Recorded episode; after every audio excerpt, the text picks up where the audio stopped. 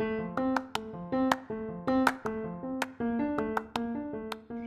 gente, tudo bem? Aqui é a Bianca e hoje eu vou estar aqui para falar com vocês de mais um devocional. Eu e a Thay. Tudo bem, Thay? Oi, gente, tudo bem? Olha eu aqui de novo. Bom, é, vou falar no devocional do dia 4, né? E vamos falar sobre a história da Páscoa. E aqui no comecinho fala assim, é, lá em João 19, do 17 ao 18. Jesus saiu carregando ele mesmo a cruz para o lugar chamado Calvário. Ali os soldados pregaram Jesus na cruz.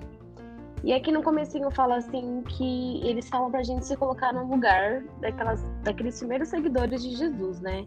Então imagina, você tá caminhando com Jesus e quando menos você, quando menos você espera, é, ele é crucificado e você não pode fazer nada, né? Então eu não imagino como deve ter sido para aquelas pessoas, né, naquela época, para aqueles que andavam com Jesus, que se importavam com Jesus, ver ele sendo crucificado, sendo machucado e não poder fazer nada, né? Então eu não consigo imaginar como deve ter sido difícil para eles, né? É, e ainda tem o fato de que eles não tinham o Espírito Santo, né? Então hoje a gente, quando pensa, é, é, é muito difícil se colocar nesse lugar de dessa perda que eles tiveram, né? Eles encontraram o Messias que eles estavam esperando há tanto tempo, que tinham tantas promessas sobre ele e de repente ele chega é, em uma versão completamente diferente do que eles esperavam, né? Porque eles esperavam que, que o rei dos judeus viria é, soberano, como um rei glorioso e destruiria os romanos, né? E acabaria com toda aquela injustiça, com tudo que acontecia naquela época. E não foi o que aconteceu. Jesus veio de uma forma completamente diferente, né? E, e aí ele falava algumas coisas em parábolas, de algumas formas que os seguidores não compreendiam muito bem o que ele estava dizendo, porque ainda não tinha essa revelação do Espírito Santo. E aí ele morre, né? E fala: Meu Deus, o rei de tudo que veio salvar a gente morreu, e agora? Não tem esperança pra gente, né? Não tinha o consolador ainda. Então, é, foi um, um tema muito interessante que esse devocional trouxe, né? De nos colocar é, para pensar a respeito disso. Poxa vida, como é que foi para os seguidores de Jesus perdê-lo sem um consolador, sem o Espírito Santo ali para é, para guardá-los e para ampará-los nesse momento, né? Deve ter sido muito difícil. Sim, exatamente. Dá nem para imaginar, né, como foi. É, e aqui, ainda no devocional, ele fala assim, ó, depois que a esperança acabou, né, que a Thay já falou, antes da graça, de, de, da graça chegar. Use esse sentimento para alimentar a sua oração por pessoas que é, você conhece, que viveu ali todos os dias, né? E aí a gente começa a pensar, né, o que devemos fazer, o que devemos orar para os que estão próximos da gente como que a gente pode ajudar para que eles sejam alimentados da palavra, né? E aqui em João 20, no versículo 20 e 21, fala assim: Em seguida lhes mostrou as suas mãos e o seu lado, e o seu lado. E eles ficaram muito alegres ao verem o Senhor. Então Jesus disse de novo: Que a paz esteja com vocês. É, como assim, como o Pai me enviou, eu também os envio.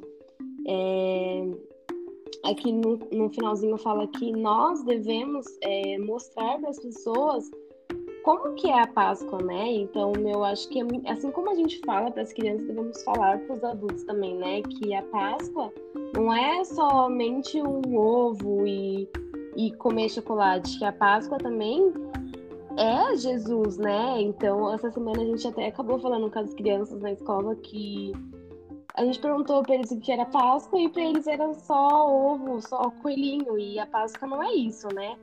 A Páscoa, a gente tem que falar de Jesus. Então, eu acho que ainda, é, infelizmente, existem muitas pessoas que não conhecem, né? Qual é o verdadeiro significado da Páscoa. E eu acho que nós, como cristãos, devemos é, pregar sobre isso, né? Para aqueles que, que não conhecem. É, e aí esse sentimento que a gente coloca, que, que ele coloca no texto, né, é sobre os seguidores de Jesus que perderam Jesus e, e não tinha graça, não, não, tinha ainda o entendimento de que ele voltaria e, e, triunfaria sobre a morte, né? a gente pode relacionar esse sentimento não só a nós, mas os que estão perdidos, né? Os que ainda não conhecem a Jesus.